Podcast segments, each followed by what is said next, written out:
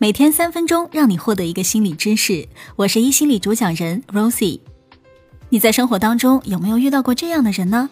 他们总爱抱怨，但别人给建议他也不听，还会向好心的建议提供者解释为什么这件事情不可能做到，顺势抱怨一下他的处境艰难，日复一日的抱怨相同的问题，跟一个人抱怨完之后再换下一个人抱怨，这种行为就是慢性抱怨。心理学家就指出了。抱怨是影响亲密关系的第三大杀手，慢性抱怨者很可能会在不断的抱怨中失去伴侣的信任和耐心。不过，令人痛心的是啊，就算知道抱怨会给人的健康、大脑功能以及亲密关系带来巨大的危害，一个慢性抱怨者可能也很难做到停止抱怨。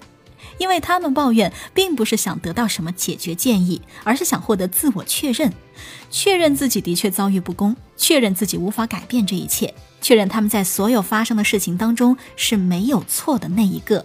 他们拒绝帮助，因为如果听取了其他人的建议，他可能就会失去这样一种受害者的身份认同，从而丧失了人们的同情和关注。那么，这些深受抱怨之害的晚期患者该如何停止循环有毒的抱怨呢？接下来，我们一起来学习一下停止抱怨的三个步骤。首先，制作清单，察觉自己的抱怨后，做一个抱怨清单。你每天要抱怨多少次？这种抱怨到底是为了发泄一时的情绪，还是混杂着受伤、愤怒、恐惧和对别人认可的需要呢？如果是的话，能否在根本上去思考这个问题？第二步，你知道了抱怨的目的，是时候开始评估了。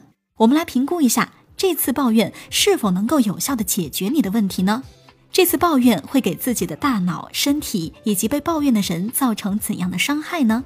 这些付出和得到的比例是否能让你满意呢？好了，问题列出来了，我们也评估完了。第三步就是要尝试改变。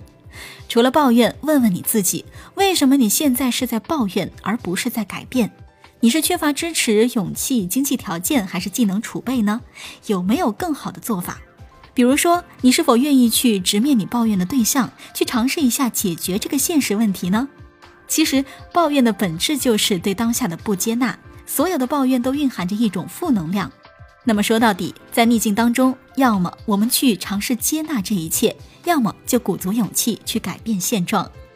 本期的分享就到这里，喜欢的朋友欢迎分享给你身边更多的小伙伴。记得明天继续收听最新的知识哟。